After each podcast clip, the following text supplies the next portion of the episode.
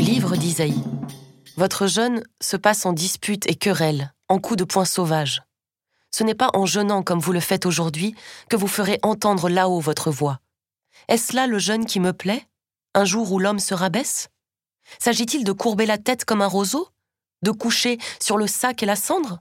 Appelles-tu cela un jeûne Un jour agréable au Seigneur? Le jeûne qui me plaît, n'est-ce pas ceci? Faire tomber les chaînes injustes, délier les attaches du joug, rendre la liberté aux opprimés, briser tous les jougs N'est-ce pas partager ton pain avec celui qui a faim Accueillir chez toi les pauvres sans abri Couvrir celui que tu verras sans vêtements Ne pas te dérober à ton semblable?